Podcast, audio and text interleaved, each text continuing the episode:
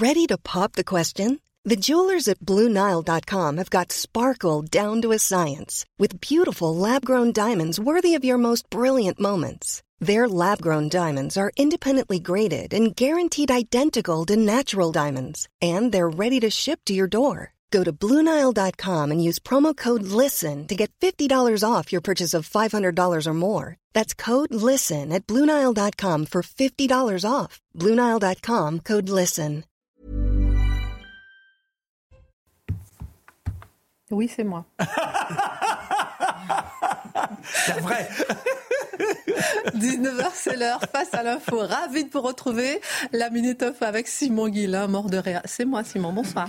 bonsoir, chère Christine, et bonsoir à tous. Interrogation autour d'une possible chute de météorites à Strasbourg. Les pompiers et la police de la ville sont intervenus sur un véhicule qui présentait un trou de 50 cm de diamètre sur le toit. Une fumée s'est dégagée de la voiture stationnée en périphérie de la cité alsacienne. Nous suspectons donc la chute d'un corps stellaire, indiquent les pompiers qui sont intervenus sur place à la mi-journée. L'inquiétude des habitants du Pas-de-Calais alors qu'une décrue est observée dans le département depuis trois jours. Et eh bien de nouvelles précipitations pourraient faire repartir les niveaux des cours d'eau. Météo France qui a une nouvelle fois placé le Pas-de-Calais en vigilance orange au cru. Et puis Valérie Lemercier, présidente de la 49e édition de la cérémonie des Césars, qui se tiendra le 23 février prochain à l'Olympia, qui sera bien sûr à suivre sur Canal+. Valérie Lemercier, 59 ans, avait été la maîtresse des Césars à trois reprises et elle succède ainsi à l'acteur Tar Chaim, cher Christian. Merci Simon Guillain et au sommaire ce soir, des jeunes voyous connus des services ont attaqué ceux qui faisaient la fête à Crépole dans la Drôme. Venus avec des couteaux et des pavés, Crépole, un village de 500 habitants, n'avait vraiment jamais fait vraiment parler de lui. Thomas, un adolescent de 16 ans, a été tué à l'arme blanche. 17 victimes au total. La fête qui s'achevait, qui s'est achevée en bain de sang. De quoi cette horreur est-elle le nom? Pourquoi certains osent parler d'une expédition anti-français? L'édito de Mathieu Boccoté. Pourquoi ces raz-de-marée euh, humains en Espagne? Euh, Pourquoi peu de médias en parlent? Pedro Sanchez a été euh, reconduit jeudi dernier au poste de Premier ministre, mais il ne voulait tellement pas de la droite au pouvoir qu'il a peut-être causé l'irréparable et dépecer l'Espagne. Il a accepté d'amnestier 400 militants catalans et reconnaît donc indirectement la légitimité de l'acte de sécession. L'Espagne va-t-elle vers un déchirement historique? Quelles pourraient être les répercussions en France, en Europe? L'analyse de Dimitri Pavlenko. C'est le début du 105e congrès des maires de France. Comme l'an dernier, les maires s'insurgent contre la violence dont ils sont victimes. Près de 70% d'entre eux disent avoir été victimes d'incivilité. Comme l'an dernier, nous allons en parler. Comme ces enseignants euh, victimes de violences qui veulent jeter l'éponge. Comme ces policiers victimes de violences qui veulent jeter l'éponge. Comme ces médecins. Le détricotage de la démocratie sous nos yeux impuissants. Le regard de Marc la mère de Naël avait appelé à manifester ce week-end suite à la libération sous contrôle judiciaire du policier mis en cause. Des députés LFI étaient présents, à Traoré également, des pro-palestiniens aussi, mais peu de personnes finalement, environ 500 personnes auraient répondu à l'appel. De quoi cette manifestation est-elle le nom? Le décryptage de Charlotte Dornelas. Et puis, euh, le voilà, le Donald Trump argentin. En tout cas, c'est ainsi qu'on présente Krafir Milei. Ce week-end a vu l'écrasante victoire de l'ultra-libéral anti-système Javier Milei à la présidentielle. Qui est cet homme? L'incarnation de l'antisystème? Pourquoi le compare-t-on à Donald Trump lorsque l'un protectionniste l'autre pas? Pas le moins du monde d'ailleurs. Le regard, l'édito de Mathieu Bocoté. Une heure pour prendre un peu de hauteur sur l'actualité avec nos mousquetaires. On commente, on décrypte, on analyse et c'est maintenant.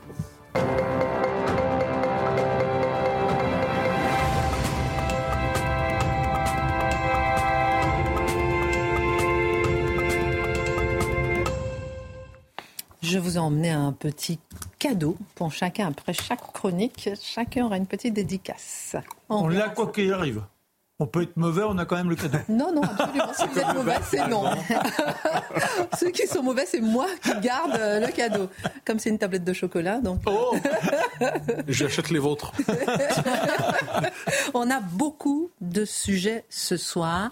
On va euh, beaucoup parler de Crépol, ce qui se passe, et on commence avec vous, euh, Mathieu Bocoté, puisque dans la nuit de samedi à dimanche à Crépol, dans la Drôme, une bande de jeunes venus d'ailleurs a lancé un raid pour perturber la fête du village. Un jeune de 16 ans a été tué, deux hommes ont été euh, gravement blessés, et c'est cet événement qui bouleverse la France que vous souhaitez revenir pour votre premier édito. Il serait difficile de faire autrement. C'est-à-dire, on est dans un événement qui il y a quelques années à peine, aurait relevé de l'inimaginable absolu.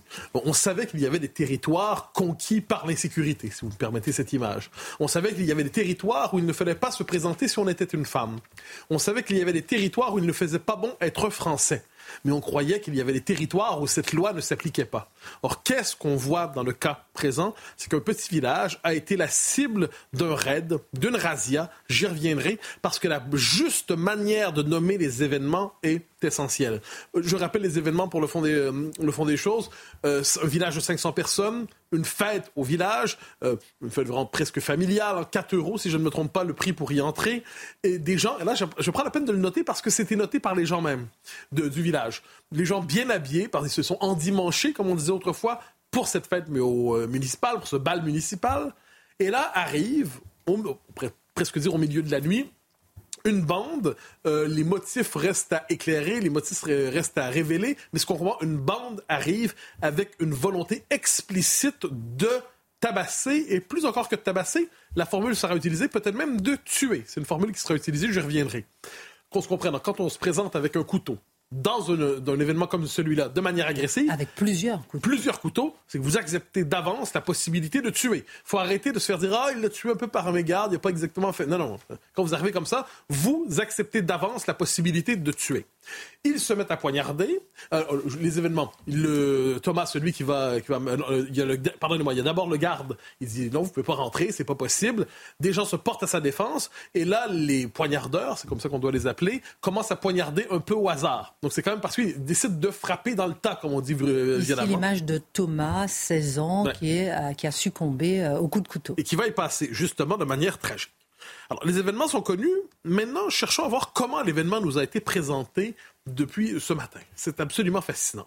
Sur une chaîne info que je ne nommerai pas, euh, mais qui n'est pas la nôtre assurément, on a parlé d'une rixe d'une rixe. Qu'est-ce que ça veut dire? Ça veut dire que c'était finalement une confrontation entre deux clans, une confrontation entre deux gangs, une confrontation entre deux bandes qui décident de se taper dessus. Et dès lors, comment nommer les événements Mais c'est une rixe. Donc c'est l'agresseur disparaît, l'agressé disparaît, la violence sans visage, la violence sans raison, devient l'acteur principal de l'événement. Et autrement dit, ce qui s'est passé ne s'est pas passé parce que l'agresseur disparaît. C'est un élément important. C'est comme si je vous raconte l'histoire de la Deuxième Guerre mondiale. J'ai 1939, en septembre, Rix entre euh, l'Allemagne et la Pologne. Euh, vous, trouveriez, vous trouveriez ça étrange.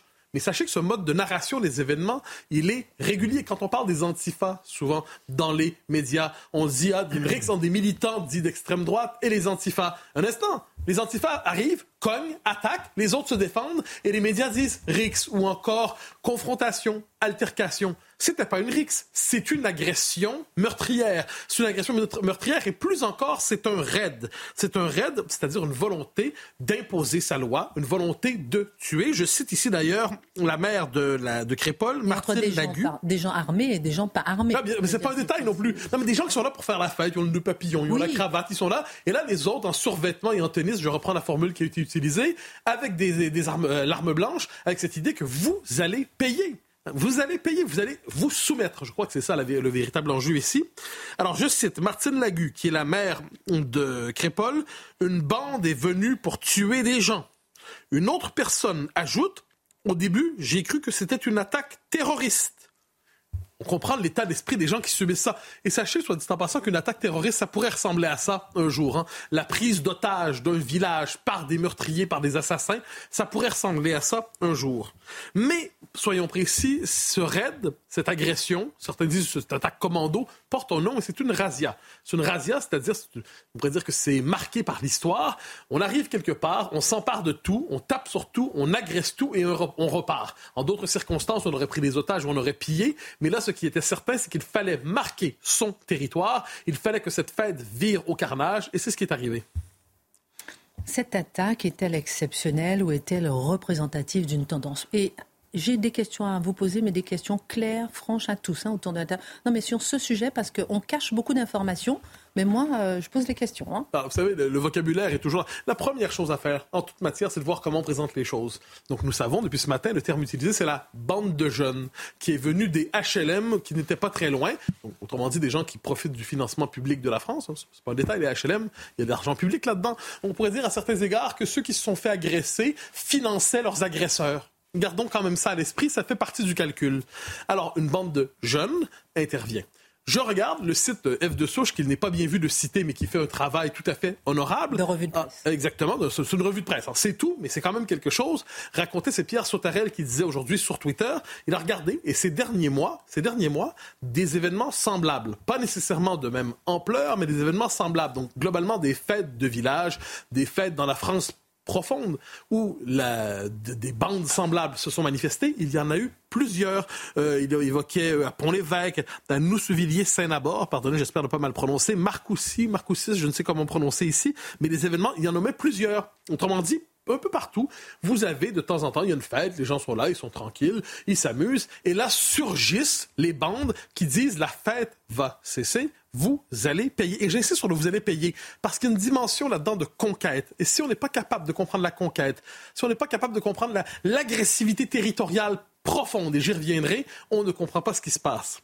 Marine Le Pen a cherché à nommer les événements, je la cite, fête de village, mariage, fête d'anniversaire. Depuis quelques années, des villages ruraux sont victimes de véritables razzias. Attaques au couteau, agression d'une brutalité inouïe. La dernière a fait un mort, un gamin, hein, Thomas, 16 ans. Plus personne n'est à l'abri. Trop, c'est trop. Ça, c'est Marine Le Pen. Alors, je sais, hein, elle porte toutes les étiquettes, extrême droite, populiste, tout ça. Je serais curieux de savoir qui dans la classe politique n'accepterait pas un tel tweet.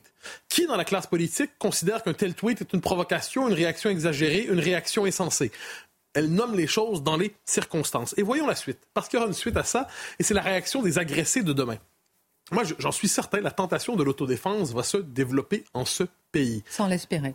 Ah, ah non, je, ne l'espère pas du tout. Vous, vous savez, je suis un C'est moi qui le dis. Ah, vous, avez, raison. Non, moi, je suis un régalier à l'ancienne. Hein. Je crois au monopole de la violence publique par l'État. Mais je constate que le commun est mortel. Vous savez, le, problème de la police, c'est qu'elle arrive toujours trop tard. La police arrive après les événements. Les gendarmes arrivent après les événements. Donc, le commun est mortel de plus en plus. J'ai souvent entendu ça chez des gens qui étaient des pacifiques de tempérament ces derniers temps, dit je regrette de ne pas être armé. Je regrette de ne pas savoir me défendre. Et là, pourquoi regrette-t-il de ne pas savoir se défendre? Parce qu'on avait compris, je le disais plus tôt, si vous allez dans certains quartiers, vous savez que vous êtes en danger. Si vous êtes une femme dans les transports, vous savez que vous êtes en danger.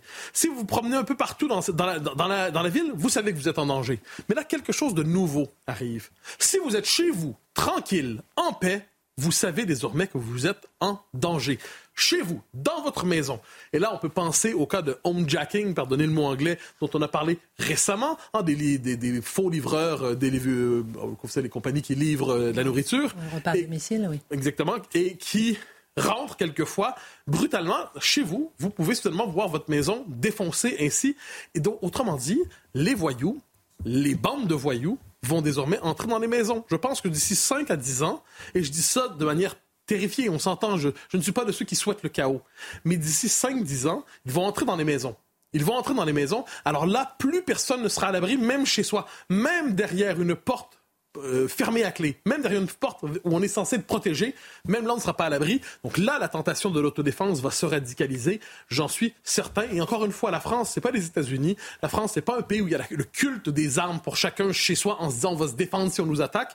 De ce point de vue, c'est un changement culturel profond imposé par ces bandes. Posons une des questions qui fâchent. S'agit-il d'un acte terroriste? Je m'explique, Mathieu Bocoté, lorsqu'on voit, par exemple, ça fait penser au Bataclan ça fait penser au pogrom, ce qui s'est passé en Israël à une autre échelle. Mais s'agit-il là, peut-être qu'on pourrait mettre le mot terroriste ou pas du tout Alors, je ne l'utiliserai pas, mais je vais vous dire pourquoi. Pas, parce que j'ai peur d'utiliser le mot terroriste quand il s'impose. Je crois qu'on est devant quelque chose d'une autre nature. Le terrorisme est là pour frapper les consciences dans un objectif politique. le terrorisme, c'est l'instrument d'une organisation politique qui veut sidérer une population, qui veut semer la terreur.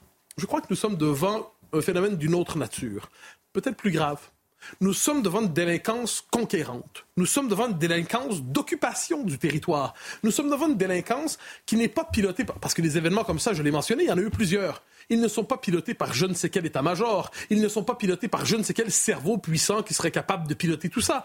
Mais je dirais, le quartier général de ce commandement, c'est en fait une délinquance d'occupation ou de délinquance d'agression qui relève de l'instinct de conquête. C'est l'instinct qui commande en ce moment. C'est l'instinct qui pousse ainsi un groupe qui se sent manifestement étranger à ceux qui étaient à cette fête à vouloir affirmer une souveraineté, affirmer une domination, affirmer de dire nous sommes forts et vous êtes faibles. Et dans cet état d'esprit, c'est l'instinct de conquête qu'il faut nommer. L'être humain est un animal territorial. L'être humain porte en lui une agressivité. L'être humain et les groupes humains tendent à vouloir s'imposer directement, indirectement, par la bande. Il y a mille manières. Et lorsqu'un groupe se sent plus fort qu'un autre, la nature humaine veut qu'il cherche à s'imposer de toutes les manières possibles, quitte à rentrer justement dans les maisons, dans les salles municipales, dans les salles de fête, dans les salles de mariage. Et faites la liste pour s'imposer. Mais devant cette agression, nous sommes paralysés, car le système médiatique nous l'a dit, c'est une rixe, c'est un fait divers, circuler, il n'y a rien à voir. Alors justement, on va y rester quelques instants, comme il faut circuler, il n'y a rien à voir. Et poser une autre question. Je la pose à vous et ensuite euh, Charlotte. Pourquoi certains osent parler d'une expédition anti-français? Parce que, je que beaucoup de médias s'appliquent à faire taire. Alors, il faut bien comprendre, si nous sommes, comme on peut le croire, devant des groupes qui s'identifient eux-mêmes comme extérieurs à la France, vous savez, quand on dit sale français, sale c'est franc, sale blanc, et tout ce terme, ça veut dire qu'on se, on se voit comme étant extérieur aux Français. Et je peux me permettre une, information supplémentaire, c'est que sur les réseaux sociaux, beaucoup ont diffusé des images de l'intérieur justement de ce bal avec euh, euh, des visages où les personnes se disent que ce sont euh, des ceux qui ont attaqué ce, ne seraient, seraient des Français mais pas d'origine française, ah seraient d'origine immigrée de type nord-africain. J'ai appelé d'ailleurs des services euh, d'enquête pour me confirmer cette information. Eh ben, Personne n'ose parler justement du type des agresseurs. Non, mais c'est, vous comprenez, c'est ce que j'appelle le, rapport à la Pravda. C'est-à-dire, c'est pour calmer. quand on lit, euh, non, en fait, c'est parce que je pense que pas pour calmer, c'est la peur de nommer le réel, et on est persuadé que nommer le réel, c'est du racisme. Donc, vous savez, on lit tous les journaux comme ça. Je le dis souvent. Union soviétique, 1987, lecteur de la Pravda. Quand je lis aujourd'hui les journaux, je comprends ce qu'on me dit quand on dit bande de jeunes. Je comprends. C'est comme quand on me dit supporter britannique ou quand on me dit Kevin et Mathéo. Je comprends ce qu'on me dit en me le disant pas. Et je crois que le commun des mortels le comprend.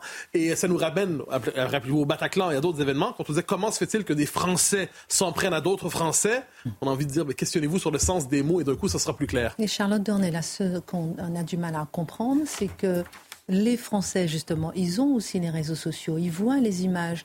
Alors pourquoi justement ce double langage lorsqu'on voit euh, le profil des agresseurs euh, qui est assez euh, particulier et qu'on peut peut-être regretter. Et justement, ce langage qu'on veut pour calmer, lisser, cacher ce qu'on voit, c'est pour apaiser? Il y a une volonté d'apaisement, sans doute. Il y a, peut-être chez certaines personnes une volonté d'apaisement, mais sur la longueur, cette volonté de ne pas voir et surtout de ne pas décrire ce qui se passe, c'est pour éviter de faire le développement qui suit la réalité que vous, devez, que vous venez de nommer, c'est-à-dire la chronique que vient de faire Mathieu. Tout simplement. C'est-à-dire que si vous constatez la répétition de, groupes sociaux, ou en l'occurrence, en effet, de, gens qui sont potentiellement de nationalité française. Hein, c'est exactement. Ce sont des gens, effectivement, a priori, de nationalité française, mais de type nord-africain. Bon. C'est exactement. Vous voyez, en fait, on va prendre un autre exemple. Au moment des pas émeutes, tous, mais... Au moment des émeutes, on nous a dit immédiatement, euh, pas du tout, Kevin et Matteo, etc. Bon, donc il fallait pas le nommer, puis de toute façon, ça sert à quoi? Une fois qu'on dit, bah si, on va le nommer, euh, on va Alors réfléchir ça sert à, ce qui se passe. Ça sert à quoi? Et derrière, dans la foulée, immédiatement, quand vous avez les nationalités, on est extrêmement content de venir vous dire le matin à 7 h du mat, ah, ils sont tous de nationalité française. C'est bien que ça a un sens Si on se jette sur l'information qui nous dit ils sont tous de nationalité française, c'est qu'on a peur de voir ce qu'il y a derrière ça. Or, quel est l'intérêt de le voir? Quel est l'intérêt de le voir C'est de se poser la question de qu'est-ce qui ne va pas. Quand on parle, quand on parle du risque de guerre civile, une guerre civile, potentiellement, c'est ça. C'est-à-dire des groupes qui s'affrontent, qui sont prêts à se tuer les uns les autres. C'est grave, c'est grave comme perspective. Et là, c'est exactement le risque que l'on a quand on a des jeunes qui viennent en, voir, en effet, dans une fête, qui disent, vous allez payer, vous allez payer quoi? De quoi est-ce que vous parlez? Eh ben, cette question-là, si on refuse de voir ce qui est en train de se passer, si on refuse de nommer les choses, on refuse l'idée même de les comprendre, tout simplement. Et puis on va parler dans un instant de la réaction de LFI euh, sur les réseaux sociaux par rapport à, tout cela. Bah, c'est la faillite de la politique et c'est un déni, c'est-à-dire que depuis des années, on a fait en sorte qu'il y ait cette fragmentation. À chaque fois, on maquille, on camoufle. Et on dit, ben non, ça n'existe pas, euh, vous êtes raciste. Or, simplement observer une situation, mener une démonstration en mathématiques, c'est pas être raciste. En l'occurrence, ce dont on peut être certain, c'est que les politiques, pour pouvoir justifier leur position, pour pouvoir justifier leur électorat, eh bien, sont capables de dissimuler la vérité. Mais il ferait mieux de faire en sorte qu'il y ait une possibilité pour ces jeunes-là d'être dans l'assimilation. Le grand drame, il est là. C'est qu'on ne fait rien pour qu'il y ait une assimilation. S'ils sont là qu'ils sont français, on ne peut pas admettre qu'ils se sentent étrangers. Il y a quelque chose de complètement fou. Bah écoutez, euh, moi, ils sont où les républicains là pour euh, pour dénoncer ce qui s'est passé là? Parce que, en fait, c'est ça qui est terrible, c'est que vous avez des gens de droite, des gens d'extrême droite qui ont réagi, en tout cas étiquetés comme tels, mais ils sont tous les autres, là. Ceux qui, qui vont prendre mille précautions, attendre de savoir ce qui s'est passé réellement. Ceux qui, euh, à Thomas, opposeront demain Naël et Adama. Stop. Enfin, voilà. Et le droit, à la... non, mais moi, juste une chose. Le droit à la sécurité. Justement. Le droit à la sécurité, c'est important. On oppose. C'est très intéressant ce que vous dites, Dimitri. Regardez comment on oppose tout de suite plusieurs tweets. 16h40, 15h27, 16h45, et puis 16h, euh, 16h32, euh, des tweets de LFI qui parlent de cette agression. Mourad, jardinier, agressé physiquement par un septuagénaire. Que s'est-il passé? Ça s'est passé vendredi 17 novembre. Suite à un différend concernant un stationnement gênant, un automobiliste a tenu des propos racistes envers un homme, propos non précisés, et lui a mis un coup de cutter sous le menton. L'auteur a été interpellé par la BAC locale celui qui a été victime est d'origine euh, nord-africaine et celui qui a donné le coup de, euh, le, coup de cutter ne l'est pas. Mm. Et euh, on a vu plusieurs tweets, celui de Jean-Luc Mélenchon, qui, en réponse à ce qui s'est passé justement à Crépole, rappelle cette agression, euh, euh, cette agression raciste. L'ignoble tentative d'égorgement arabophobe Val-de-Marne est le résultat du laisser-aller raciste dans la sphère publique. Regardons le tweet de Louis Boyard, 15h27, où il explique toute la situation, le caractère raciste de son crime euh, n'est pas retenu. Où sont les médias? Où est Darmanin? Si Mourad avait été l'agresseur, vous seriez déjà tous sur place. A-t-il raison? Je vous pose la question. 16h45, Mathilde Panot, terrible attaque raciste hier dans le Val-de-Marne. Tous mes voeux de rétablissement au jeune homme qui a survécu. Très peu de mots pour Crépol, mais une montée de tweets pour euh, défendre Mourad. Qu'est-ce que ça vous évoque? Mais il y a deux événements là-dedans. Évidemment qu'il faut défendre Mourad. Il faut dans toutes circonstances, il faut condamner toutes les agressions, quelles qu'elles soient. Et si, comme on le croit, c'est une agression raciste, elle doit être condamnée sans la moindre nuance. Absolument. Mais si je peux me permettre, je n'ai pas l'habitude de parler de barricade, mais de mon côté de la barricade, on dénonce tous les gestes racistes, quels qu'ils soient. Or, nos amis de la France insoumise ici sélectionnent les crimes qu'ils dénoncent et décident, dans d'autres circonstances, de ne pas parler. Pourquoi? Parce que si pour eux le racisme anti-arabe existe, et il existe assurément, le racisme anti-français n'existe pas. Parce que pour eux ça n'existe. Ou alors ils vont nous dire, en fait c'est une dimension raciale, mais c'est de l'autodéfense de minorités persécutées. Alors parce que même l'agresseur est un agressé dans leur système mental. On comprend, c'est une opération de diversion. Le, sort de Mourad est tragique, mais on comprend qu'il est instrumentalisé immédiatement par la France insoumise pour ne pas parler de Crépole. Non, mais il y, a, il y a deux choses. Je suis absolument d'accord, mais simplement, il y a une chose, c'est que là, immédiatement, la France insoumise est capable de voir précisément l'affrontement sur le terrain du racisme. C'est intéressant parce que en effet, c'est-à-dire que si cet homme a visé euh, euh, le, le euh, Mourad en précisant qu'il le faisait pour ça, c'est indiscutablement raciste. Mais donc à chaque fois que c'est fait, ça l'est aussi. Donc l'explication est exactement la même. Et la deuxième chose, c'est qu'ils font peser. Alors moi, l'histoire là, en l'occurrence, je, je, je, je, ne sais pas exactement où en est l'enquête et ce qui s'est passé, mais de ce qu'on a appris, en effet, il a insulté euh, le visant comme arabe euh, entre guillemets. Et la deuxième chose, c'est qu'ils nous disent que c'est le résultat d'un discours qui se propage dans les médias. Quel discours exactement? Quel discours prononcé peut avoir comme conséquence qu'un homme ayant frappé un autre? Tout ça est très intéressant, mais il faudrait aller vraiment jusqu'au bout de cette analyse. Parce qu'il faudrait qu'ils nous expliquent quel discours exactement ils sont en train de viser et donc quels autres discours potentiellement ont des conséquences euh, violentes dans la population. est-ce que Crépol, c'est euh, la suite d'un bah, discours violent dans les médias? Par exemple.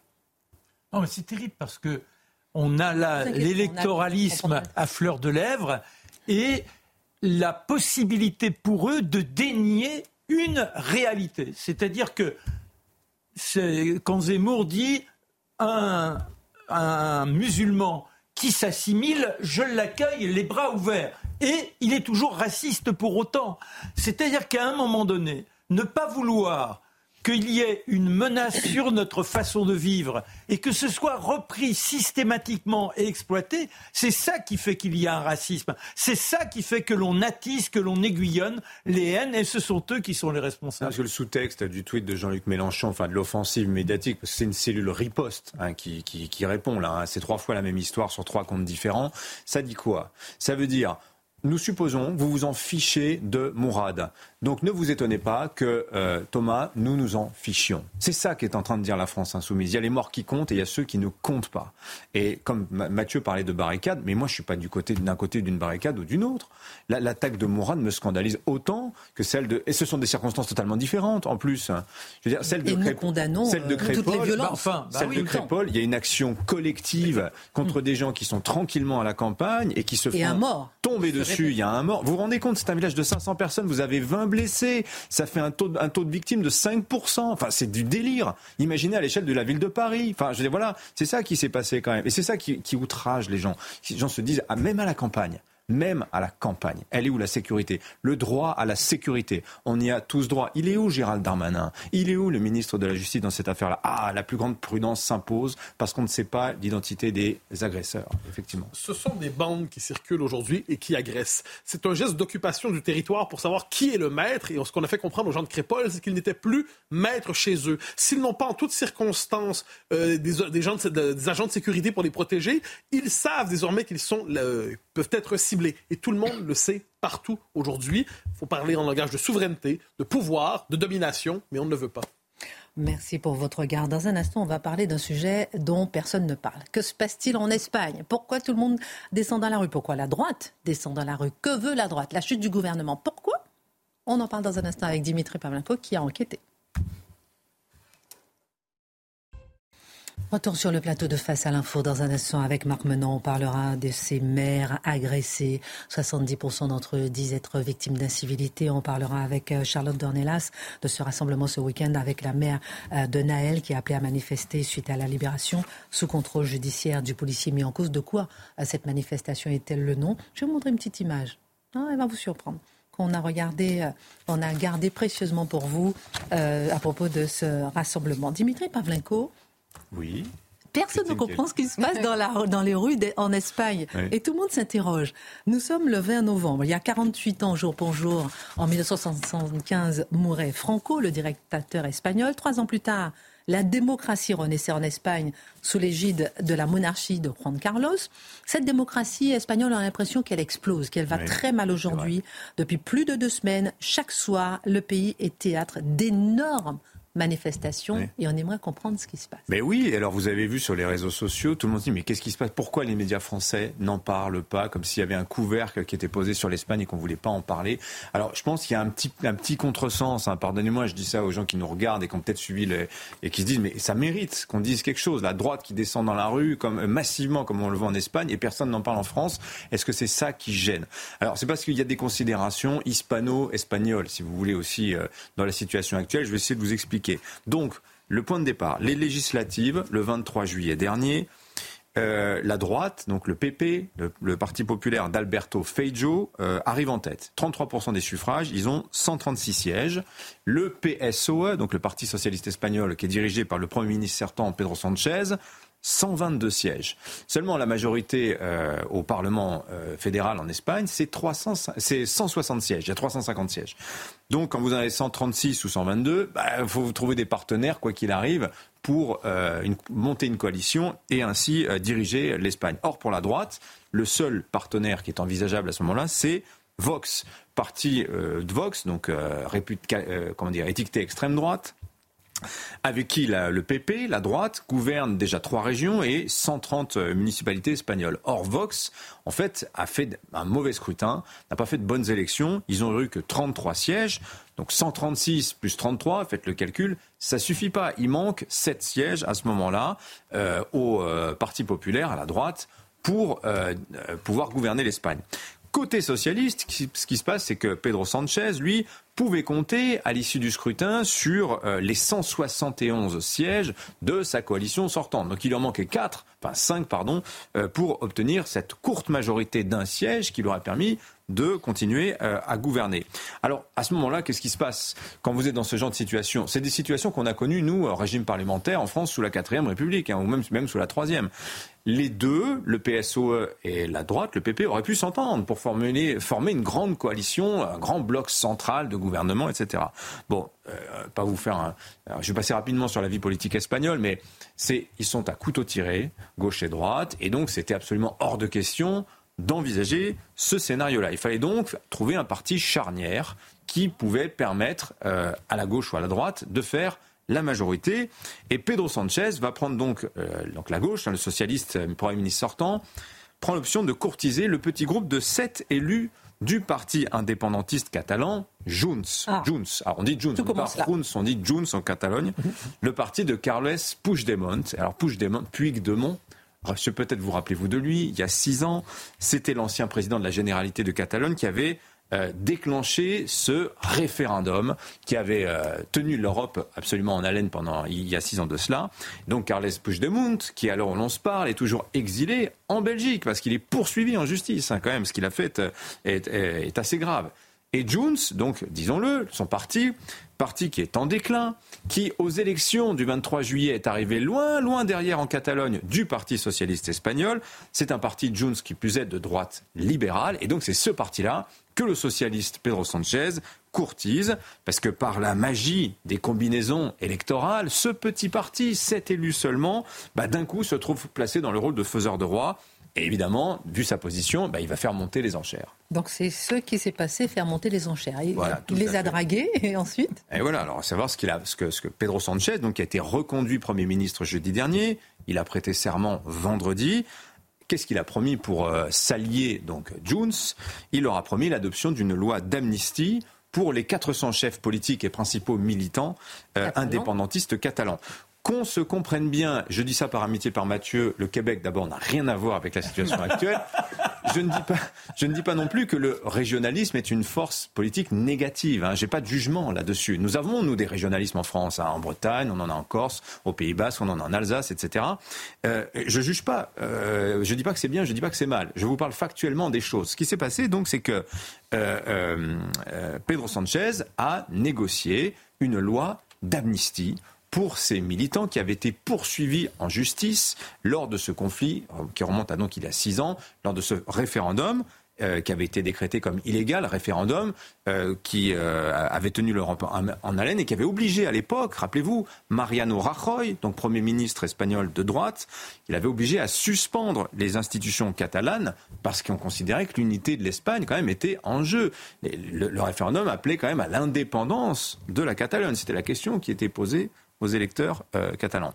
Et donc, euh, c'est ce qui explique aujourd'hui que Junts, qui a priori devrait avoir des affinités politiques plus importantes avec la droite, le Parti populaire, parce que eux-mêmes étant de droite libérale, c'est pour ça qu'ils ont refusé de négocier avec le Parti populaire, parce que c'est elle, c'est la droite qui avait sonné la charge contre les indépendantistes catalans. Voilà six ans. Seulement, ce dont il faut se souvenir, c'est qu'en 2017, Pedro Sanchez et son Parti socialiste, qu'est-ce qu'ils avaient fait? Ben, Ils avaient joint leur voix à la droite et sans hésiter pour massacrer, juridiquement parlant, si je puis dire, euh, les indépendantistes catalans et donc les militants de Junts.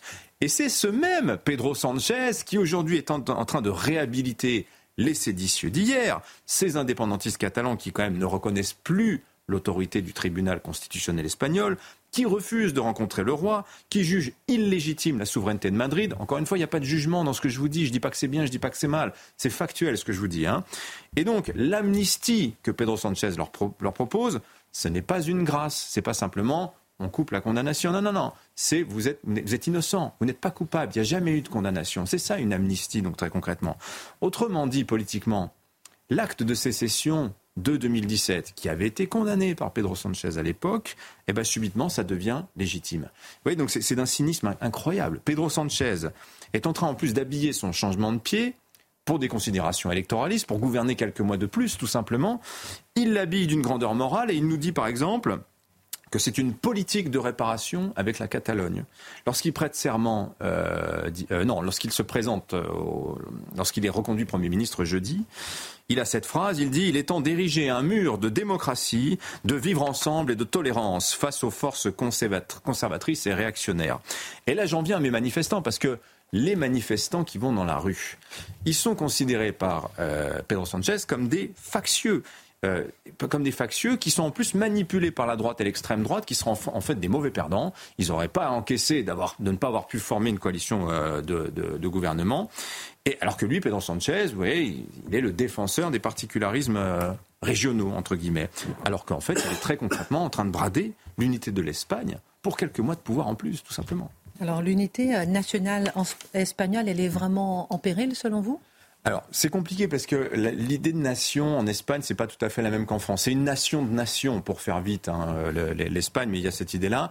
Et euh, l'idée d'un nationalisme unitaire espagnol, si vous voulez, aujourd'hui, il est marqué à droite. Il est connoté, euh, il est connoté de, de, de, de la, de, la sorte. Droite, oui. Et ce qui s'est passé en 2017, en fait, en Catalogne, cet indépendantisme catalan, euh, il a rêvé, réveillé ce nationalisme, nationalisme unitaire espagnol mm. à droite. Mais il faut bien comprendre que ce n'est qu'un nationalisme par, parmi d'autres. Mm. Vous avez un nationalisme catalan, un nationalisme basque, un, un nationalisme galicien, vous voyez. Et en homme de gauche, ce que fait Pedro Sanchez, c'est qu'il est en train d'instrumentaliser le souvenir de la guerre civile et du franquisme. Parce que dans l'esprit des Espagnols, ce nationalisme unitaire euh, espagnol, c'est la marque du franquisme qui parlait de la Grande Espagne, qui voulait fédérer ce qu'il appelait l'Espagne de toujours. Et donc, Pedro Sanchez joue complètement euh, de ça. Et il est en train d'expliquer, sans rire, à tous les Espagnols que pactiser avec des partis indépendantistes, qui en fait sont les pires ennemis de la démocratie euh, espagnole, en tout cas la démocratie écrite dans la Constitution de 78, bah que c'est son honneur à lui, Pedro Sanchez, Premier ministre, parce que ça revient à lutter contre l'extrême droite. Vous voyez, c'est des, c'est les mêmes schémas que nous avons chez nous en France, finalement. Il y a pas, c'est pas très surprenant. Alors la question, c'est qu'est-ce qu'il va dire demain, Pedro Sanchez, quand euh, euh, ses alliés indépendantistes amnistiés vont revenir à la charge pour exiger à nouveau un référendum d'indépendance? Qu'est-ce qu'il pourra leur dire à ce moment-là? Est-ce que il convoquera l'article 155, euh, celui qui avait convoqué Mariano Rajoy, pour euh, leur taper dessus euh, sur le plan juridique. Il les mettra en prison, il les forcera à s'exiler comme Carlos Puigdemont qui, à un moment ou l'autre, va sans doute revenir en Espagne. Donc on a hâte de suivre ça, parce que là, on vit quand même une séquence de cynisme politique absolument ahurissante de la part de Pedro Sanchez. En tout cas, ça mobilise beaucoup euh, dans la rue. J'en ai même oublié mes petits cadeaux. Alors, oui, ça c'est pour la, tablette de chocolat pour Mathieu Bocoté, pour un noble, pour un homme formidable. Pour un noble, pour un homme ah, pardon, voilà. Ça, c'est pour euh, Dimitri Pavlenko. Je ne sais pas si vous êtes d'accord avec moi, à ouvrir seulement en cas d'urgence. c'est quoi une urgence? Une urgence, justement, vous allez nous la définir. Et puis, dans un instant, on verra si Marc Menon et, Charlotte Dornelas euh, méritent euh, justement. Je l'ai mis un sinon. Ma tablette de chocolat. Oh, Charlotte Dornelas, dans un instant, je vais vous montrer. On, va, je vous montre la vidéo tout de suite. On va, vous allez parler à Marc Menon d'abord, mais je vous montre la vidéo de votre sujet. On va regarder ce qui s'est passé ce week-end avec euh, la mère de Naël qui a appelé à manifester. Et c'était assez particulier. Je ne sais pas comment interpréter le fait qu'elle se faisait souffler un peu tous les mots. Écoutez. Aujourd'hui, j'ai fait un rassemblement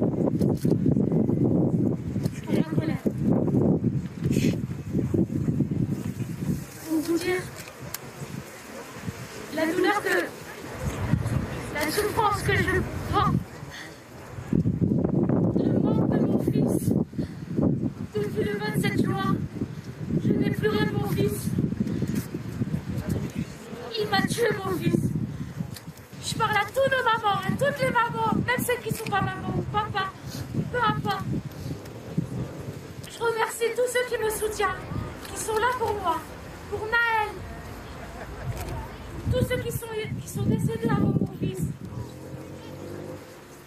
qui n'ont pas une preuve, les pauvres, et que mon fils a une preuve. Malgré ça, il est dehors. Je continuerai à me battre. Je me battrai au nom Naël. Et faire justice pour Naël. Justice pour Naël Justice On ne comprend pas trop. On va essayer d'analyser ce qui s'est passé euh, dans un instant avec vous, euh, Charlotte Dornelas. Avant tout, Marc Menon, le début du 105e congrès des maires de France. Comme l'an dernier, les maires s'insurgent contre la violence dont ils sont victimes. Près de 70% d'entre eux disent avoir été victimes d'incivilité. Le maire, l'élu, la démocratie. Oui, alors euh, c'est une enquête du CEVIPOV. C'est Sciences Po, ils travaillent de temps en temps comme ça pour euh, essayer de montrer qu'ils étudient bien. Alors ils ont envoyé 33 322 questionnaires aux maires. Apparemment, euh, les maires n'ont pas fait trop attention parce qu'il n'y en a que 5 980 qui ont répondu complètement. Néanmoins, ça donne quand même de belles indications. Vous l'avez dit, incivilité, 69%. Menaces verbales ou écrites, 40,9%. Injures, insultes, 38,9%. Attaques sur les réseaux sociaux, 27,2%. Harcèlement moral, 18,8%. Atteinte au bien, 7,6%. Violence physique, ça, ça c'est énorme, 7,5%. Agression sexiste, 4,7%. Et enfin, des injures liées aux origines et à la religion, 2,3. Alors David Disnard, qu'a-t-il dit En- Il dit oh, c'est la preuve d'une crise démocratique, mais bon, ne dramatisons pas. C'est une minorité. Il n'y a pas chez ces gens-là la notion de citoyen. Ce sont des consommateurs, de- de- des consommateurs d'espace public, des adolescents attardés, des capricieux. Alors euh, oui, c'est-à-dire que d'une certaine façon, à force de nous mettre dans cette situation d'être consommateur pour être consommateur, il y a une sorte de jalousie de l'autre. C'est-à-dire qu'on ne supporte pas que l'autre ait ce que l'on désire. On a nos petits rêves de besogneux de l'objet et on les veut et ça nous rend malade qu'il y en ait un qui les ait. Alors ça vous tombe sur le maire parce que pourquoi? Parce qu'éventuellement vous pouvez dans votre commune estimer qu'il y a un espace qui vous appartient, que vous n'avez pas obtenu le logement social, que vous voulez, enfin vous voyez, le maire il, a, des petits pouvoirs, il lui en donne beaucoup plus que la réalité. Car il faut savoir que dans les trois quarts des municipalités, ce sont dans les petites municipalités les ensembles de communes qui décident et le maire, il est derrière à essayer d'agir, il est débordé par l'administratif et tout ça. Pour un salaire pour les communes de moins de 5000 habitants, c'est c'est le SMIC, à peine le SMIC. Donc c'est un travail énorme. Et c'est, disons, la, la flamme patriotique qui vous emporte. Alors pourquoi expliquer tout ça aussi? Il y a les logements insalubres. Alors ceux qui sont dans des conditions épouvantables disent Monsieur le maire, moi je voudrais quand même avoir quelque chose. Ça fait cinq ans que je demande et il n'y a rien qui m'est accordé. Alors le type s'énerve forcément.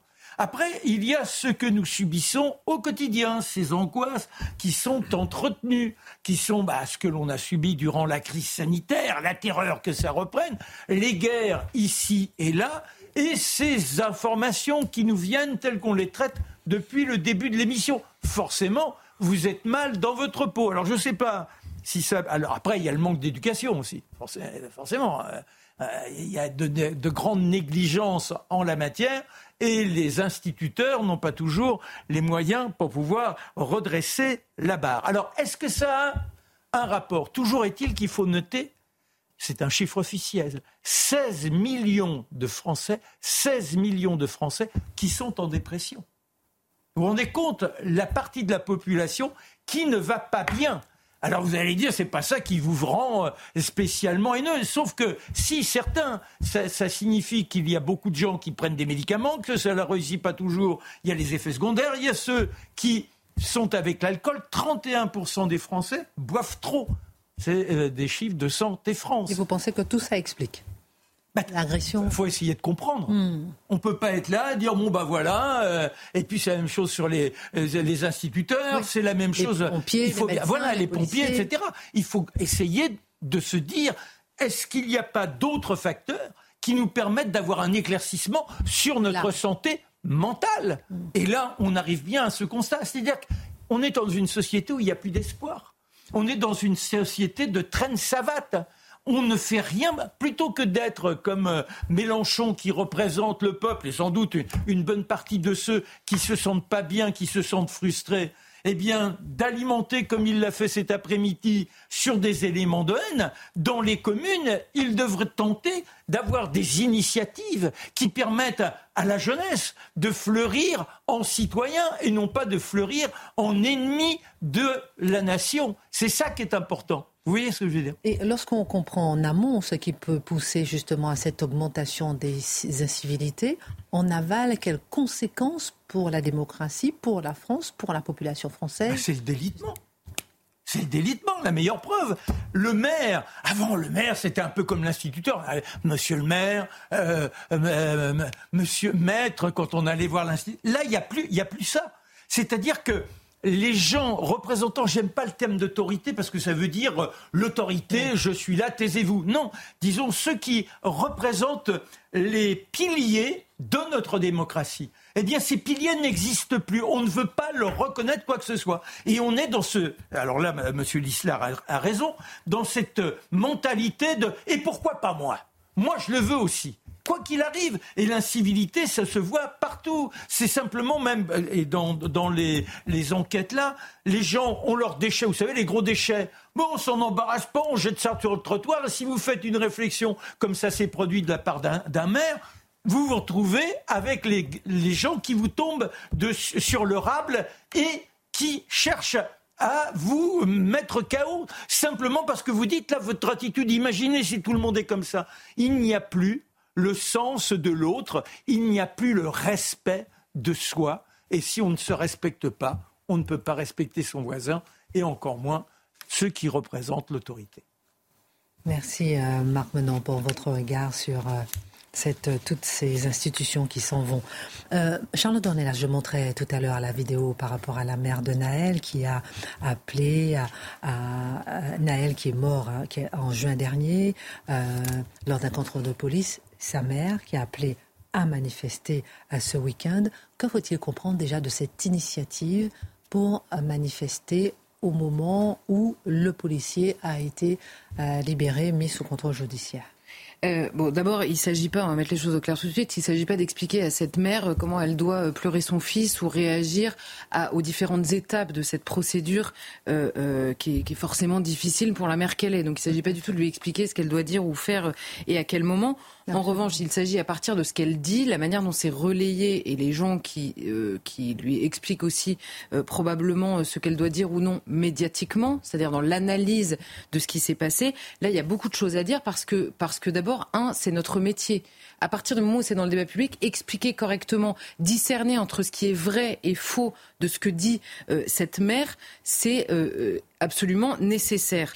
Or, elle a en effet lancé un appel et elle dit des choses qui, qui méritent au minimum qu'on s'y attarde, qu'on explique. Alors, elle, elle dénonce une injustice le jour au préalable, hein, avant d'appeler à manifester. Elle dénonce donc une injustice qui est la libération euh, de, euh, de ce policier. Et elle dit comment la vie de mon fils peut avoir aussi peu de valeur pour cette justice. Un policier tue un enfant, arabe ou noir, devient millionnaire et sort de prison, retrouve sa famille tranquillement pour les fêtes. Alors elle parle en l'occurrence de ce qui s'est passé en effet en juin. Elle évoque cette histoire de cagnotte qui avait atteint 1,6 euh, million d'euros, qui était destinée à sa femme en l'occurrence, euh, et elle, elle, elle jette là-dessus une analyse assez contestable de ce qui s'est passé, en l'occurrence en juin. Mais d'abord, la première chose sur ce qui s'est passé avec ce policier ces derniers jours, c'est-à-dire la libération sous contrôle judiciaire. Un, ça n'est pas une remise de peine. Il n'y a pas encore de peine puisqu'il n'y a pas de procès. C'est en l'occurrence une détention provisoire qui était prononcée contre cet homme. Donc, la longueur de cette détention provisoire ne dit rien de la culpabilité que reconnaît ou non la justice sur ce policier. Donc il n'y a absolument aucune, euh, comment dire, aucun, euh, la, justice ne se prononce pas en prenant cette décision sur la, euh, est-ce que ce policier avait raison ou non, est-ce que la vie de Naël avait de la valeur ou non? Ça n'est vraiment pas, c'est important quand même de le préciser, ça n'est absolument pas la décision. Et par ailleurs, c'est pas un aménagement de peine ou une remise de peine dont on parle extrêmement souvent. La détention provisoire, c'est très particulier et par ailleurs très encadré. Alors souvent, les victimes de manière générale, euh, euh, réagissent de la même manière sur une libération provisoire, enfin en tout cas une libération, une fin, on va dire, de détention provisoire avant le procès.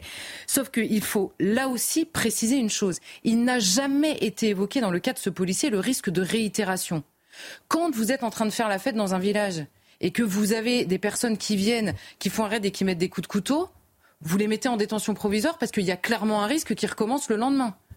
Là, en l'occurrence, on a affaire à un policier. Oui, c'est différent. Je suis désolée de le dire. La situation est par la force des choses différente, puisque précisément l'État délègue au policier la force qu'il peut exercer. C'est pour ça que le policier est armé et que nous ne sommes pas dans la rue. Donc la situation s'examine différemment. Et là, en l'occurrence, ça n'était pas du tout le sujet de la réitération possible de ce policier sur quelqu'un d'autre n'a effleuré l'esprit de personne, pas même de la justice. Donc ça n'est pas la même situation. Est-ce que ce que je viens de dire veut dire que euh, Naël, en, euh, en refusant d'obtempérer, méritait de mourir? Non un refus d'obtempérer, parce que c'est souvent un discours qu'on entend, ça ne mérite pas la mort. Non, évidemment. Est-ce que la situation où la voiture, c'est-à-dire ce que l'on sait nous, hein, la justice se prononcera, une voiture qui refuse d'obtempérer, qui potentiellement, par son comportement précédent, risque, enfin le conducteur, pas la voiture, mais risque de faire prendre un danger soit aux policiers, soit à d'autres personnes, est-ce que c'est une situation et une particularité du métier de policier? Oui, oui, c'est une situation différente. Ensuite, la valeur de son fils, euh, elle dit comment, la vie de mon fils peut avoir aussi peu de valeur. La valeur de la vie de son fils n'est absolument pas en jeu et d'ailleurs, elle ne le sera à aucun moment des décisions judiciaires. Il y a parfois des décisions judiciaires que vous pouvez contester, que vous pouvez contester soit en parole, soit évidemment devant la justice elle-même, faire appel, etc. À aucun moment une décision judiciaire ne dit la valeur de la personne qui est morte. Et, Dieu merci, euh, j'ose dire. Donc ça n'est évidemment pas le sujet non plus. Et la décision, encore une fois, elle concerne la faisabilité de l'enquête. La justice ne vient pas de se prononcer sur le, le enfin, elle n'a pas jugé l'acte, elle a jugé la possibilité de comprendre cet acte justement. L'acte sera jugé lors d'un procès pas du tout en détention provisoire. Et là, les juges, en l'occurrence, ont expliqué deux choses. Un, le risque de concertation avec l'autre policier pour établir, si possible, un récit n'est plus du tout à l'ordre du jour et donc la, la détention provisoire n'est plus nécessaire.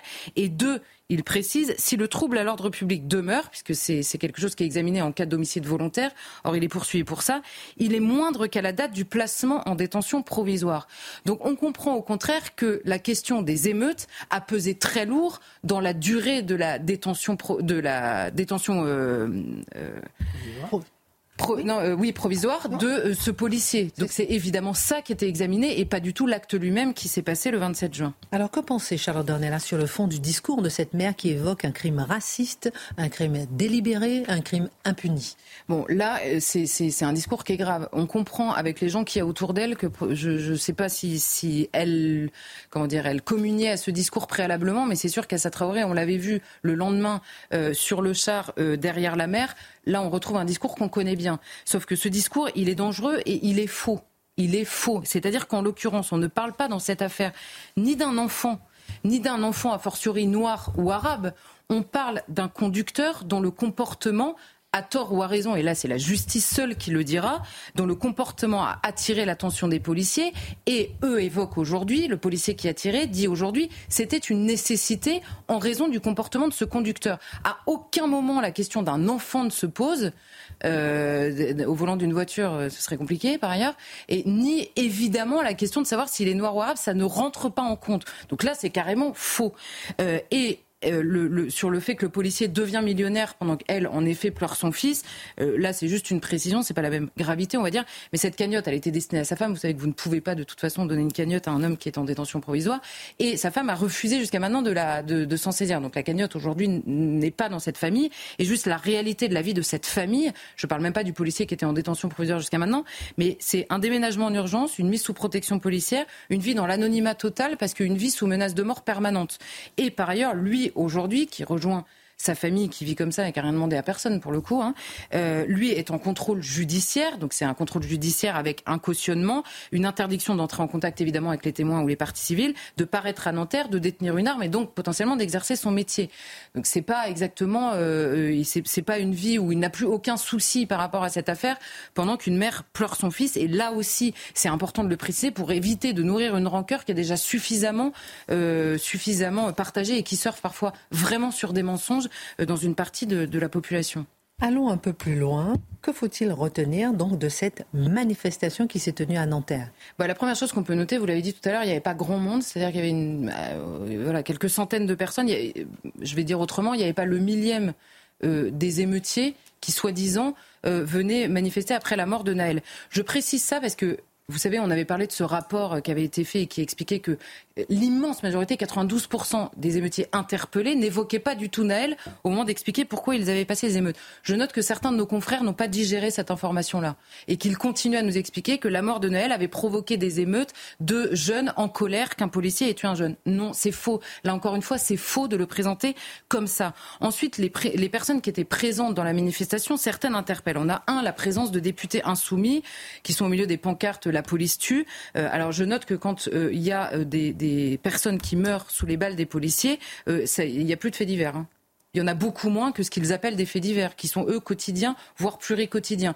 Mais là, c'est pas du tout des faits divers. On analyse toute la, société euh, au travers euh, de ces drames. Et ils ont dit une chose importante. Le, le député Thomas Porte dit vouloir abroger l'article 435.1 euh, qui permet, en effet, depuis 2017, qui permet, en gros, dans certaines situations, aux policiers de tirer, notamment vis-à-vis des refus d'obtempérer. Si Thomas Porte, député, évoque la volonté d'abroger cet article de loi, qui est son droit le plus strict, hein, il est député, il peut changer la loi, il peut vouloir l'abroger. Mais ça veut dire qu'il imagine, en disant ça, que le policier aurait pu intervenir en vertu de la loi ce qui change un petit peu aussi le discours sur ce qui s'est passé et potentiellement sa culpabilité devant la justice. Donc ça, c'était intéressant quand même de voir qu'il précisait ça. Et la présence d'Assa Traoré, évidemment, qui a euh, revendu, on va dire, son slogan à toute la manifestation, pas de justice, pas de paix. Souvenez-vous de son comportement au moment où précisément elle expliquait que c'est pas qu'elle ne voulait que la justice passe, elle voulait que la justice reconnaisse son récit de ce qui s'était passé. Là encore une fois, il ne s'agit pas de dire que Adama Traoré méritait de mourir à ce moment-là parce qu'il s'était échappé. Simplement, ce qui était examiné, c'est est-ce que les policiers étaient responsables ou non du fait qu'il était mort et ce que ne peut pas se permettre aujourd'hui de dire la justice. Notons que euh, dans sa famille, il y a quand même beaucoup de problèmes. Elle-même est poursuivie à des poursuites, notamment par certains policiers, et qu'elle est toujours présentée pardon, dans la presse, je cite, comme militante antiraciste. Euh, ce serait bien de préciser un peu de qui on parle quand on écrit un papier où on la cite. Et la dernière chose, vous l'aviez évoqué, c'est la tentative de fusion entre les manifestations pro-palestiniennes et Naël. On a entendu des slogans euh, de Gaza à Nanterre, on est là. Bon, là, on bascule dans, l'indécence euh, qui est assez lunaire, mais c'est très intéressant sur qui tient en main évidemment ces manifestations, qu'est-ce qu'ils veulent en faire et quel est le récit derrière. Quand, quand on va manifester en disant de Gaza à Nanterre, on est là, c'est pas Naël qui nous intéresse. Hein. Soyons clairs, Charlotte Dornelas, on a l'impression qu'il y a une volonté de, revoir les émeutes ressurgir. Ah bah chez certains, ça c'est absolument certain. C'est-à-dire que quand vous refaites ces slogans-là, que vous n'expliquez pas les choses différemment, que vous n'acceptez pas mm. le discernement, euh, oui, il y a une volonté, euh, en tout cas, de prendre le risque, ça c'est sûr. Vous méritez votre tablette de chocolat. Je ne sais pas si on arrive à lire. Vous arrivez à lire non. Pour une femme élégante. Ah, c'est ah formidable. Alors ça, c'est pour euh, ma belle Charlotte. Bon, tout le monde a vu, c'est bon? Voilà, et là, c'est pour euh, Marc Menon. Est-ce que vous arrivez à voir aussi? Ah, c'est trop gentil. Ça, oh, c'est trop mignon. Voilà, vous le méritez. Alors, Mathieu Bocoté. Il a mangé sa tablette de chocolat. non, elle est là. Merci. Pour un homme formidable, votre tablette de chocolat. Vous voyez, je pense à vous le week-end. Hein. Mathieu, c'est quand même incroyable le phénomène politique de l'heure. Javier Milei vient de euh, remporter la présidentielle en Argentine. La presse internationale s'affole. Elle veut voir en lui un candidat d'extrême droite. L'est-il, vous nous direz Un Trump argentin. L'est-il, vous nous direz euh, Javier Milei a assurément un style provocateur, euh, à tout le moins. Mais que comprendre de cette élection au-delà justement des formules toutes faites qu'on voit ici ou là? Je crois que c'est la chose la plus importante à mentionner ici, c'est qu'on doit aller au-delà effectivement des formules qui cherchent à l'encapsuler. On veut le mettre dans une case pour savoir immédiatement qui est-il gentil, méchant, et dans des circonstances méchant. Alors, je, fais, je décante son élection idéologiquement. Qu'est-il? C'est un libertarien, un courant qui est peu connu en France. Certains vont jusqu'à dire anarcho euh, capitaliste, globalement, il faut abolir à peu près l'État dans tout, sauf dans les services de sécurité. Il porte en lui cette idée qu'il faut en finir avec l'État-providence, l'État social, et ramener l'État à sa part la plus minimale. Idéologiquement, c'est ce qu'il propose. Je devine que ses électeurs ne se reconnaissent pas dans chacune de ses propositions. C'est un style, évidemment. L'homme vient de la télévision, soit dit en passant, apparu dans la vie politique il y a deux ans. Il s'est lancé dans la politique et lui l'a emporté. Ce n'est pas un détail. Je note que les sondages disaient victoire possible, mince, mais aucun sondage n'annonçait une espèce de victoire de grande ampleur comme la sienne, comme quoi il avait peut-être pour lui un vote caché. Euh, si on va un peu plus loin, les deux slogans qui sont les siens. La caste a peur. La caste a peur. Autrement dit, je suis le candidat dégagiste qui veut nous libérer de l'ensemble de la classe politique. Je ne suis pas un parti sur deux, un parti sur trois. Je suis celui qui vous délivre de la caste. Et son autre slogan, Vive la liberté, bordel. Hein, je le cite. Autrement dit, nous devons rompre, et ça c'est la dimension proprement euh, qui relève de l'Argentine, avec tout l'héritage du péronisme. Qu'est-ce que c'était le péronisme? Une forme de national-populisme de gauche argentin qui a traversé l'histoire du pays depuis un demi-siècle. Il dit, je dois rompre avec tout cela. Et comment cette rupture est-elle possible? Avec une thérapie de choc. Si je me contente de demi-mesure, je ne parviendrai à rien. Thérapie de choc, rupture, rupture brutale, c'est ce qu'il promet pour les prochains temps. Thérapie de choc, euh, beaucoup appellent à des thérapies de choc. Hein. Alors, on lui prête un maître à penser, Murray Rothbard, et c'est un penseur majeur. Qui est-il? Alors, en une minute, mais c'est passionnant. Murray Rothbard, c'est un, euh, un, économiste, philosophe, intellectuel, anarcho-capitaliste américain, encore une fois, libertarien, probablement, je le dis pour l'avoir beaucoup lu, un des penseurs les plus intéressants de la deuxième moitié du 20e siècle. Il était tellement intelligent que même quand il avait une idée fausse, il la rendait intéressante. Voyez un peu le portrait. Et quand on parle de lui dans les médias en ce moment, on dit, vous savez, économiste, néolibéral, économiste, néo, euh, enfin pas néolibéral, libertarien. Mais Rothbard est intéressant pour une autre chose. Il écrit au début des années 90 un des premiers textes qui va proposer une théorie de la prise de pouvoir par la droite dite populiste le texte, c'est une stratégie pour la droite. Il dit voilà comment la droite populiste peut l'emporter. On est au début des années 90. Il dit voilà quelle catégorie, euh, sur quelle catégorie on doit miser. Voilà quel type de discours on doit mettre de l'avant. Voilà de quelle manière réveiller la colère qui peut nous porter au pouvoir, dit-il. Donc, euh, euh, Rothbard, qui est une figure très peu connue dans le monde francophone, a théorisé, il y a 30 ans environ, la prise de pouvoir par une droite populiste. On s'entend, le populisme est à gauche ou à droite. Lui était clairement à droite. Il disait c'est l'alliance des traditionnalistes, des nationalistes et des libertariens. Mais pour la première fois depuis 30 ans, un libertarien, un vrai, prend le pouvoir. Quelle que soit notre appréciation du personnage, l'expérience sera passionnante à observer. Eh bon, on va le suivre, ce Murray. Ah oui, ah il est mort depuis un temps quand même.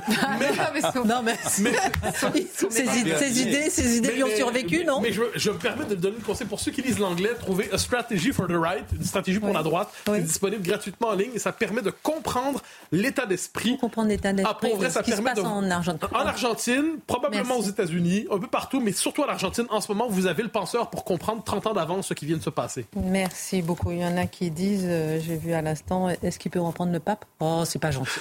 Excellent suite de programme. Pascal Pro, l'un des produits.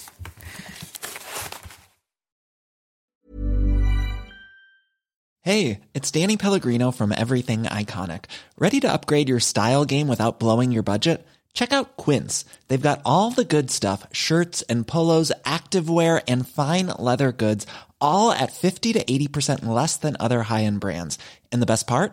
They're all about safe, ethical, and responsible manufacturing. Get that luxury vibe without the luxury price tag. Hit up quince.com slash upgrade for free shipping and 365 day returns on your next order. That's quince.com slash upgrade.